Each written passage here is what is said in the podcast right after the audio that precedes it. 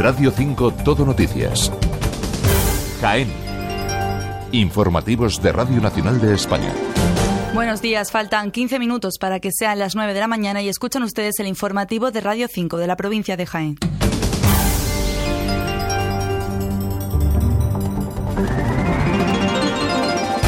En los próximos minutos les contamos que hoy se abre el plazo de matriculación de los centros educativos para el próximo curso. En Jaén se ofertarán 105.000 plazas y para los pequeños de tres años que se incorporan por primera vez al sistema educativo se ofertan 7.100. Se mantienen las mismas condiciones en los criterios de admisión y el Partido Socialista y Ecologistas en Acción denuncia la tala de decenas de olmos en la avenida Ruiz Jiménez y pide la convocatoria de la Mesa del Árbol. Por su parte, el ayuntamiento alega que esta tala se ha realizado por motivos de seguridad en la zona. Y esta tarde el Teatro Darimelia acoge Princesas Reales, Princesas de Verdad, una función que representa a Leoria, la joven compañía de artes escénicas, y en este informativo hablaremos con su director. Conocemos ahora cómo se presenta el día en cuanto al tiempo. Agencia Estatal de Meteorología, Javier Andrés, buenos días. Buenos días. Hoy en la provincia de Jaén tendremos tiempo estable. Las temperaturas bajan en descenso. Se espera hoy una máxima de 15 grados en Andújar, 14 en Jaén y Linares, 12 en Úbeda, 11 en Alcalá la Real, Cazorla y Villacarrillo. Hoy el cielo estará poco nuboso despejado, con viento de intensidad floja y de dirección variable de componente oeste durante las horas centrales del día. Es una información de la Agencia Estatal de Meteorología. Gracias, hasta ahora tenemos 7 grados y el cielo despejado. Reciban un saludo de quienes trabajamos en este informativo. David Pérez en el control de sonido y Noelia Muñoz y Claudia Torregrosa la redacción.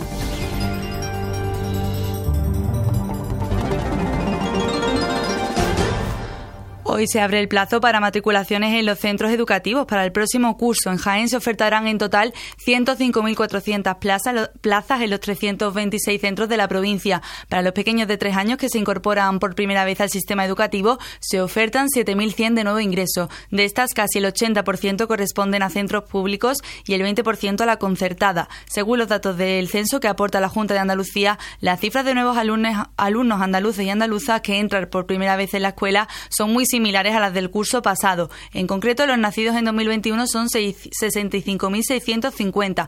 Desde la Consejería destacan una amplia oferta de plazas para los alumnos de nuevo ingreso en el segundo ciclo de infantil, con el objetivo de favorecer la libre elección de centro de las familias. Patricia del Pozo es la consejera de Educación. Y ustedes se preguntarán por qué sacan 25.000 plazas más que niños ingresan de tres años. Pues precisamente las sacamos en oferta inicial para que puedan y tener más facilidades y favorecer la libre elección de centros por parte de la familia.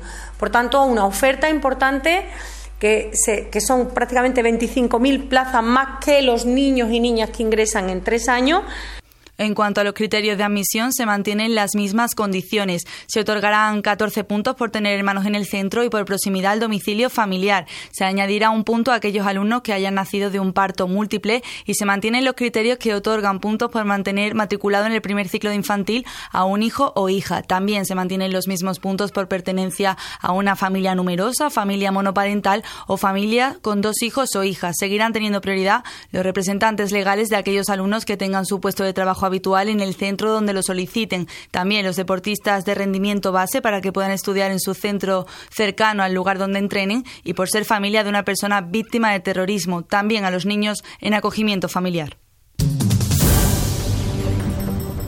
Cambiamos de asunto. El PSOE critica la tala de decenas de olmos con casi 70 años de antigüedad en la avenida Ruiz Jiménez y exige al ayuntamiento la convocatoria urgente de la Mesa del Árbol para que se den explicaciones sobre este hecho.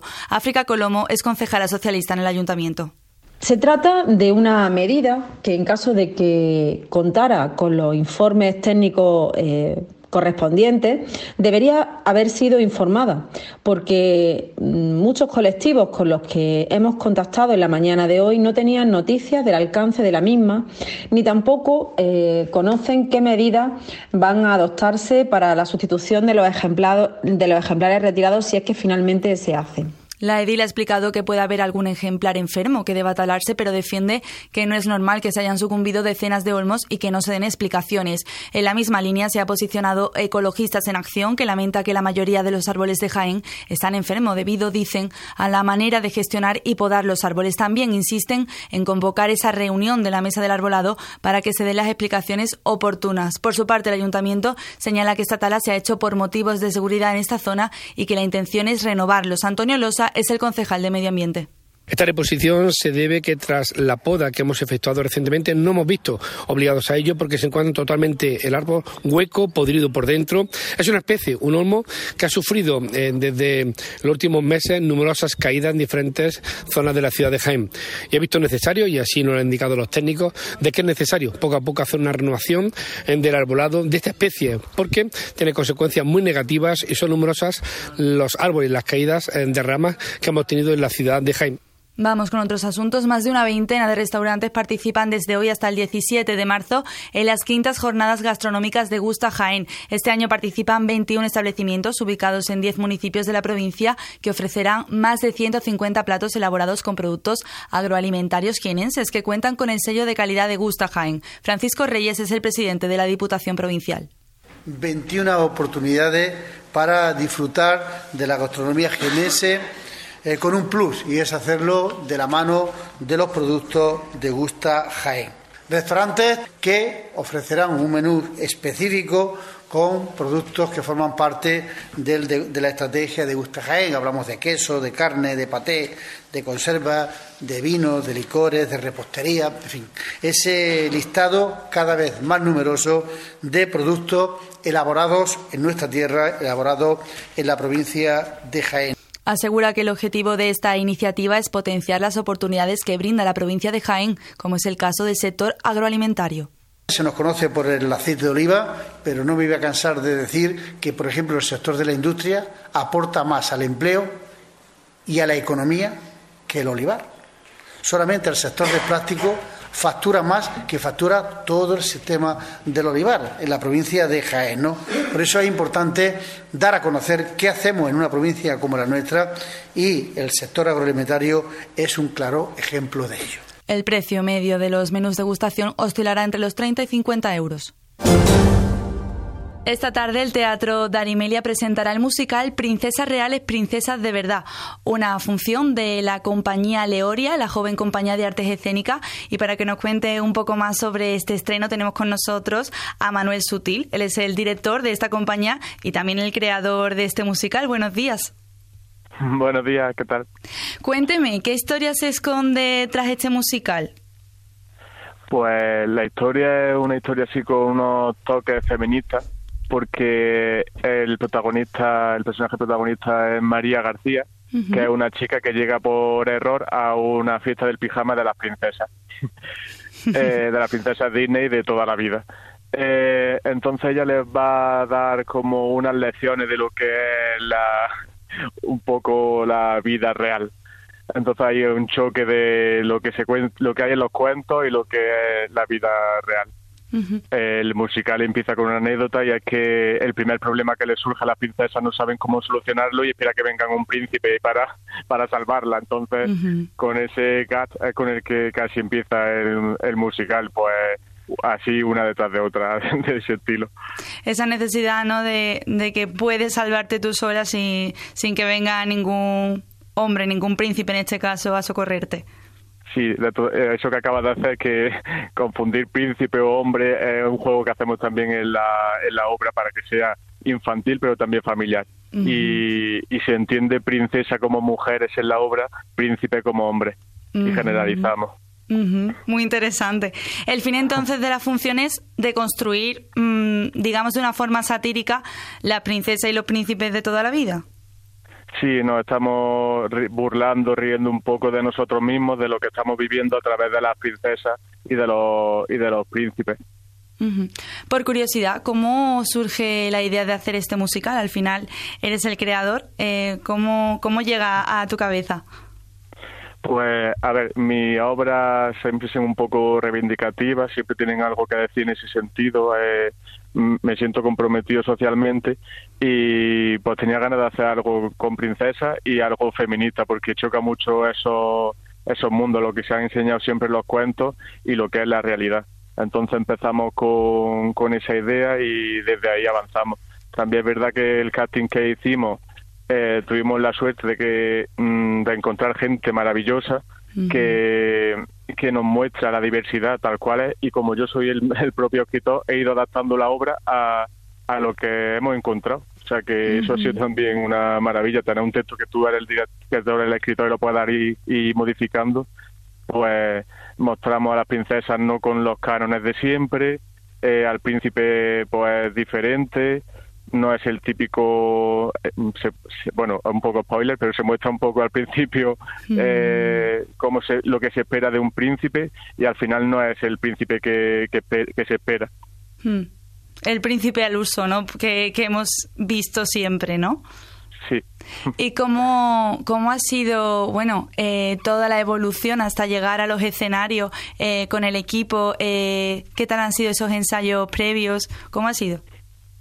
Bueno, los ensayos ha sido pues genial porque hemos encontrado un elenco de gente joven, queremos formar una compañía joven, estamos tirando del bachiller de arte escénica que es muy desconocido, queremos hacer un auge ahí de la juventud para que encuentren una forma de quedarse aquí en Jaén haciendo lo que les gusta y que no se tengan que marchar como me pasó a mí, que me gusta el teatro desde siempre. Hice eh, arte dramático en Córdoba, me tuve que hacer un máster a Sevilla y al final yo lo que quiero es que todas estas cosas se hagan aquí en Jaén. Un impulso para, para la provincia y para la capital. Sí. Y es una función eh, para todos los públicos. ¿Los más pequeños y pequeñas de la casa también van a poder entender este mensaje que queréis transmitir? Sí, porque la verdad es que el mensaje está escondido en bromas que son para para niños que lo, y, y, que a lo mejor alguna cosilla se les puede escapar y ahí está la puntillita para los padres. es decir, es una función familiar que va a poder disfrutar todo el mundo. Sí. Pues esta tarde a las seis en el Teatro Danimelia, Princesas Reales, Princesas de Verdad, para adquirir las últimas entradas en el enlace www.boutique con w.es. Y bueno, que vaya muy bien la función y muchísimas gracias por atender la llamada de Radio Nacional, Manuel Sutil. Muchísimas gracias a ti. De manera más breve, les contamos que se ha presentado este jueves en la capital los nuevos programas de formación Eco Jaén 3 y Jaén Natural 2, impulsados por el IMEFE. Unos programas que permitirán formar y a la vez trabajar a 30 jóvenes que durante un año cobrarán al menos el salario mínimo interprofesional. Luis García, concejal del empleo. Ecojaén 3 se va a, se va a centrar en, jardines, en parques, en, en, sostenibilidad, al fin y al cabo, y Jaén Natural va más enfocada hacia el turismo, hacia hacer talleres en colegios. Estos dos programas formativos han supuesto una inversión de 840.000 euros y comenzarán el 1 de abril. Y la Feria Chica de la Virgen de la Capilla, que se celebrará del 8 al 11 de junio, acogerá los conciertos de artistas tan reconocidos como Ana Mena y Miguel Poveda. También podrá disfrutarse del espectáculo musical del libro de la selva. Francisco Sánchez es el coordinador de Rosetas artistas de primer nivel y colocar a la ciudad de Jaén, por la que tanto apostamos y tanto queremos, en una primera línea de cultura. El concierto de Ana Mena será el viernes 7 de junio en el Auditorio de la Alameda a las 10 y media de la noche. El 10 de junio será el turno de Miguel Poveda en este mismo escenario. Y por último, el 11 acogerá el espectáculo familiar del Libro de la Selva. Las entradas ya están a la venta en la web www.setickets.com. Y sepan también que el Palacio Provincial acoge hasta el 14 de marzo una muestra de 40 obras del pintor Rafael Zabaleta, uno de los pintores más influyentes del siglo XX y un gran referente a la hora de plasmar el costumbrismo y la vida del mundo rural. Luis Jesús Garzón es el comisario de la muestra. Su seña de identidad, como usted me dice, es el transmitirnos de alguna forma eh, no solo el paisaje en el que él se movía, sino también el paisanaje, los personajes que trabajaban en ese paisaje y a los que él siempre mostró un tremendo respeto. Entre las obras expuestas se encuentra Aceituneras, El Carro, Maternidad, Campesino y Formas en Tierra de Secano. La mayoría de estas obras proceden del Museo Zabaleta de Quesada, donde se encuentran gran parte de su obra pictórica. Además, esta exposición reúne los trabajos que Pablo Picasso regaló a Zabaleta, entre ellos un retrato de su hija Maya, un libro de dibujos dedicado al pintor quesadeño y un plato de porcelana con dibujo del artista malagueño y texto de Paul Elor. La muestra estará abierta en la Diputación Provincial de lunes a viernes de 7 de la tarde a 9 de la noche y el fin de semana de 11 y media de la mañana a 2 de la tarde. Y el Museo de Jaén esta tarde realiza la actividad El Eco del Museo, un paseo poético escénico con cinco paradas en diferentes espacios del museo. El recorrido en el que se podrá ver una sucesión de escenas compuestas por textos poéticos a los que darán vida una actriz, una bailadora flamenca, una bailarina contemporánea y una guitarra flamenca. La actividad será a las 7 de la tarde.